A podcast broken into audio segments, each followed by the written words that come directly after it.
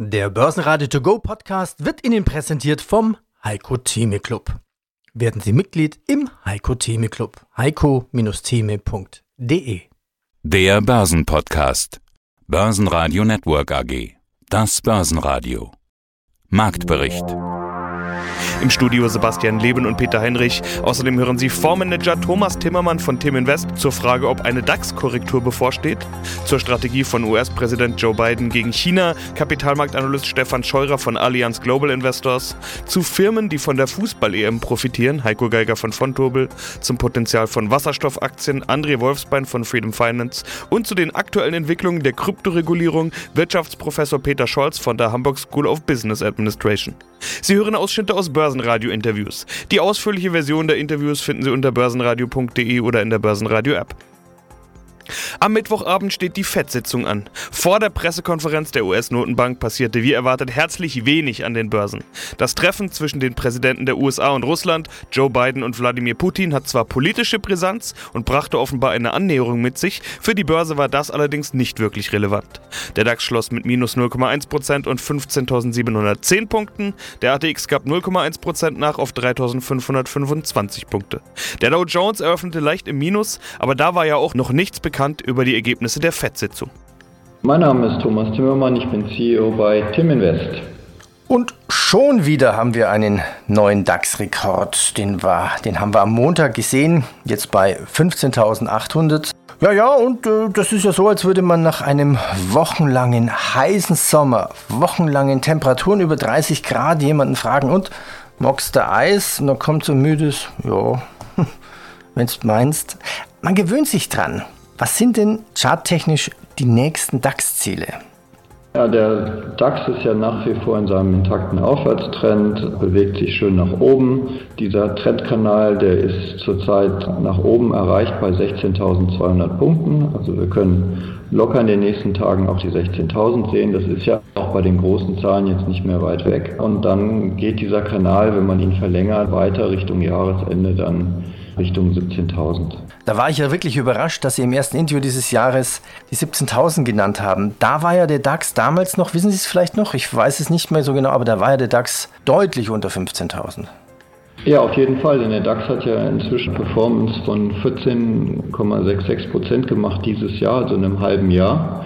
Ist übrigens nicht der Star in Europa. Eurostox hat 16,6 gemacht, der Stock 600 16,6, ist aber auf jeden Fall besser als die Nasdaq, nur 9% und auch zum ersten Mal seit Ewigkeiten besser als der amerikanische Markt plus 13% der S&P. Das ist also eine ganz solide Entwicklung, die wir beim DAX haben, über die wir uns alle freuen können. Und natürlich, wenn der Trend intakt bleibt, kommt auch immer wieder alle paar Wochen neues Allzeithoch. Aber man darf auch nicht vergessen, dass diese Performance-Zahlen Zahlen extremst gut sind, auch historisch eigentlich ungewöhnlich sind, die Alternativanlagen sehr überschaubar sind und viele Investoren, gerade die großen institutionellen, auf sehr satten Gewinnen hocken im Aktienmarkt. Und es ist so ein bisschen das Spiel, wie lange bleibe ich noch drin und wer verliert zuerst die Nerven, weil keiner will damit konfrontiert werden, dass plötzlich diese, diese schönen Performance-Stände, die jetzt in so schneller Zeit kreiert wurden, dass die wieder verschwinden. Deswegen ist es ein laufendes Beäugen eigentlich der Marktteilnehmer. Na, geht es noch ein bisschen weiter? Es geht noch ein bisschen weiter, man will dabei sein. Aber die eigentliche Frage ist, wer verliert zuerst die Nerven? Stefan Scheurer, Kapitalmarktanalyst bei Allianz Global Investors in Frankfurt.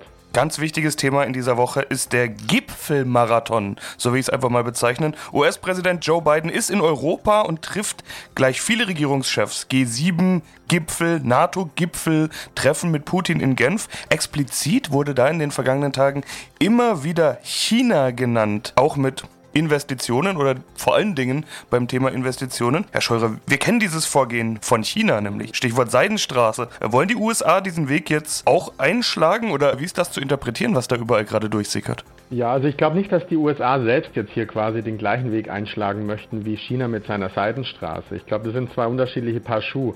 Aber man versucht zumindest, und das hat man in den letzten Jahren ja auch gesehen, wie weit sich quasi auch China mit seiner Seidenstraßenpolitik im Endeffekt ausgedehnt hat, bis eben in Europa hinein auch. Und gerade für die USA mit seinen Partnern hier in Europa versuchen jetzt, und das haben sie ja auch in dem Abschlusskommuniqué klar hinterlegt, ein eigenes sozusagen Investitionsprogramm für Schwellen- und Entwicklungsländer anzuschieben. Und das geht vielleicht vom Inhalt, von der Absicht her in, in Richtung dessen, was China gemacht hat mit seiner Seitenstraßenpolitik. Aber man muss auch ganz klar sagen, diese Beschlüsse, die dazu zumindest bekannt wurden, sind sehr vage oder noch wenig greifbar. Das heißt, da muss man erstmal schauen, was dort passiert. Aber nichtsdestotrotz, es ist, glaube ich, ein Weg, in die Richtung, um eine gewisse, einen gewissen Paroli auch zu bieten. Denn man hat ja gesehen, wie China sich in Osteuropa quasi mit Investitionen äh, an Projekten auch beteiligt hat, teils gegenüber europäischen äh, Unternehmen auch klar die Aufträge gewonnen hat. Und man sieht es jetzt eben auch hier, man möchte hier stärker auch mit dem Privatsektor in Europa zusammenarbeiten, mit den Unternehmen zusammenarbeiten, um eben auch diese ja zu günstigeren Konditionen diese Finanzierung anzuschieben und größere Projekte auch dort, wo sie auch nötig ist, in diesen Schwellen- und Entwicklungsländern, nicht nur in Europa, klar, sondern auch weltweit anzuschieben. Und da finde ich, der erste Deal scheint ja da auch schon quasi so ein bisschen angeteasert geworden zu sein, dass man ein Milliardenprojekt, eine Milliardeninvestition im Telekom-Bereich in Südostasien ja anschieben möchte. Und da wird es gespannt sein, wie sich das auch weiterentwickeln. Aber ich würde es nicht ganz vergleichen, aber man versucht zumindest einen Gegenpart zur Seidenstraße zu initiieren. Gewinner im DAX waren Siemens Energy mit plus 2,3%, die Münchner Rück mit plus 2,1% und MTU mit plus 1,9%.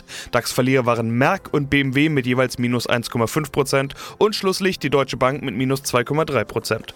Hallo und guten Tag, werte Zuhörer. Traditionell Wolfsbein hier im Studio bei dem freundlichen Sebastian und ich möchte Sie ganz herzlich willkommen heißen. Wir wollen heute über ein Trendthema und Zukunftsthema sprechen. Erneuerbare Energien, grüne Energie, Energiewende, all diese Themen. André, alles, was irgendwie das Label grün trägt, wird momentan sehr intensiv wahrgenommen und auch besprochen. Wie beurteilst du diesen Nachhaltigkeits-, ja, ich will fast schon sagen Nachhaltigkeitshype? Bist du da auch mit am Start? Ja, selbstverständlich. Ich bin da auch investiert, beziehungsweise es gibt auch bestimmte Instrumente, die ich auch meinem Klientenpool aktiv anbiete. Selbstverständlich ist es ein großes Thema und nicht nur wegen der Naturschutzaktivistin Greta, sondern man muss von fossilen Energien weg und dieser Trend wird auf jeden Fall uns die nächsten 15, 20, gar 50 Jahre begleiten. Ja, also Zukunftsthema par excellence. Wollen wir doch mal danach suchen, wo da die Chancen liegen. Ja, das Thema, das wohl am meisten Hype-Potenzial, will ich mal sagen, hat, ist Wasserstoff. Wir kennen alle diese Kandidaten der letzten 12, 15 Monate. Nel Asa, Plug Power und Co. Die haben sich ja vervielfacht. Was hältst du vom Thema Wasserstoff und von Wasserstoffaktien? Also Plug Power ist einer meiner Lieblingskinder. Ähm, da bin ich seit längerem drin und meine Anlagehorizont bei Plug Power beträgt mindestens so bis 2025. Bei Wasserstoff, Wasserstoff ist schön und gut. Allerdings haben wir dort die Problematik, dass Wasserstoff, zumindest laut den Kritikern, die Technologie ist noch nicht hundertprozentig ausgereift. Nichtsdestotrotz halte ich Wasserstoff als Zukunftsrohstoff bzw. als Zukunftsenergiequelle und solche Unternehmen wie Plug Power bzw. wie Nel Asa etc., die werden auf jeden Fall schon in wenigen Jahren Großplayern auf dem Energiemarkt. Davon bin ich überzeugt. Sie werden wahrscheinlich nicht solche Big Player wie jetzt Chevron oder Shell oder BP äh, ablösen können. Ja, also dafür bedarf es natürlich auch Zeit, aber die werden auf jeden Fall auch ja, große Namen in diesem Energiebereich. Wobei auch die traditionellen fossilen Öl Herstellern bzw. Ölproduzenten, die versuchen ja auch Fuß zu fassen im Bereich erneuerbarer Energien. Also ähm, da haben wir sehr viele Synergien und keiner will diesen Trend verpassen. Also das wird auf jeden Fall interessant sein in der Zukunft. Auf der anderen Seite muss man doch sagen, dass dieses Thema Wasserstoff und Brennstoffzelle nicht zum ersten Mal aufkommt. In den 80ern galt es als großes Zukunftsthema. In den 90ern wurde die Brennstoffzelle von den Automobilherstellern gespielt. Was ist denn diesmal anders? Dieses Mal ist die Resonanz zu groß. Damals gab es ein Phänomen, ich weiß nicht, inwiefern du sich damit auseinandergesetzt hast, aber es gibt ein Phänomen namens Schubladenpatente. Solche großen Hersteller bzw. solche Großkonzerne haben die Patente schlicht und weg aufgekauft und die irgendwo im Safe abgeschlossen. Mittlerweile sind Schubladenpatente gehören eh der Vergangenheit aufgrund äh, der Vernetzung der Leute, aufgrund der großen Resonanz etc. Also man fängt die Ideen auf, und es gibt sehr viele unabhängige Produzenten, auch aus China. Von daher, aus meiner Sicht, wird es, also wird diese Energiewende auch zwangsläufig stattfinden. Auch wenn die Großkonzerne irgendwelche Patente aufkaufen und diese irgendwo in Schubfächer einsperren, aber äh, zumindest hat man davon gehört und es gibt andere Produzenten in China beispielsweise, die diese, diese Thematik aufgreifen und in dieser Richtung forschen bzw. sich in dieser Richtung entwickeln. Von daher, ich meine, auch diese Entwicklung haben wir der Vernetzung der Leute bzw. Internet zu verdanken. Ja, mein Name ist Heiko Geiger von von Tobel und ich leite dort das Zertifikategeschäft für Privatanleger. Bei Olympia und bei der Fußball-EM stehen die Börsengewinner meist ja schon vor der ersten Nationalhymne fest.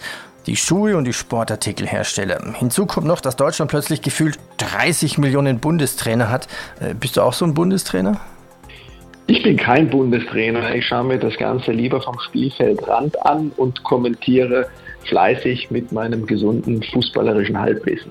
Also was mir beim Spiel Deutschland gegen Frankreich jetzt aktuell aufgefallen ist, war, dass jeder deutsche Spieler mit einer eigenen Fußfarbe durch den Bildschirm läuft. Das waren sehr leuchtende Farben, also fallen auf. Das heißt, jeder Spieler hat anscheinend seinen eigenen Schuhsponsor. Also die wissen schon, wie man Geld macht. Also Sponsoring ist alles, aber die Sponsoren, um die es dann geht, die auch börsennotiert sind, die machen anscheinend auch richtig Kohle, oder? Ja, diese Personalisierung bei den Sportartikeln, vornehmlich Schuhen, ist ja mittlerweile fast schon zu einem, zu einem Luxusgut geworden. Das kennen wir ja auch aus, dem, aus den USA, gerade auch im, im, Basketball, wo teilweise die, die Schuhe einzelner Stars mitdesignt werden, besondere Farben bekommen, einen besonderen Geschmack, besondere individuelle Elemente und die, die teilweise ja dann auch später im Sekundärmarkt zu, zu Höchstpreisen gehandelt werden. Turnschuhe als Luxusgut. Klar, man versucht natürlich eine gewisse limitierte Auflage dann auch hinzubekommen und schafft es dadurch natürlich vom, vom, vom klassischen Fußballschuh wie noch vor 20, 30 Jahren, man jetzt eine Art Designschuh hat, den man dann eben auch mit seinem Fußballidol verbinden kann und dadurch natürlich auch entsprechend die Preise und eben auch die Margen in die Höhe treibt. Also Sportartikel Ausrüster sind ja irgendwie logisch. Aber was hat jetzt die VW, die Telekom, Daimler und Lufthansa eigentlich für einen Vorteil bei dieser Sponsorrolle?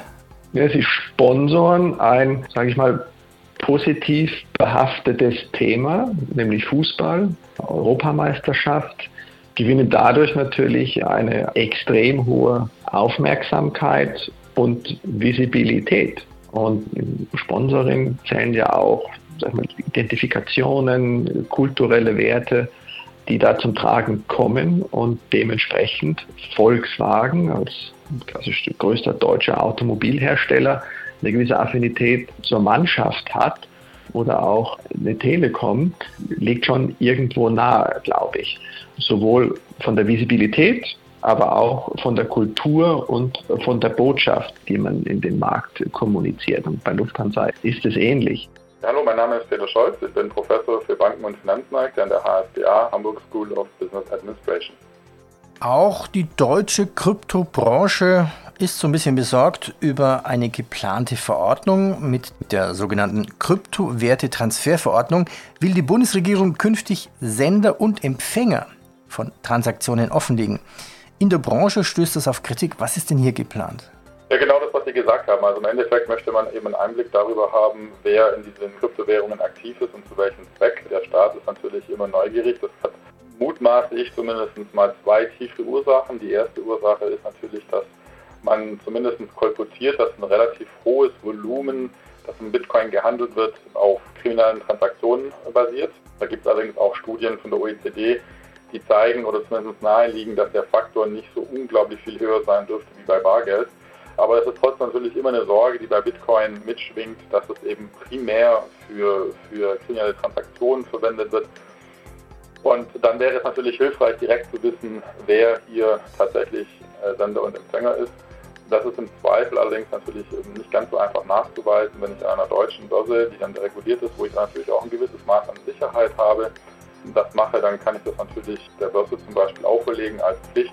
Ähm, ich kann natürlich aber auch eine Transaktion einfach von, von zwei Personen einfach machen.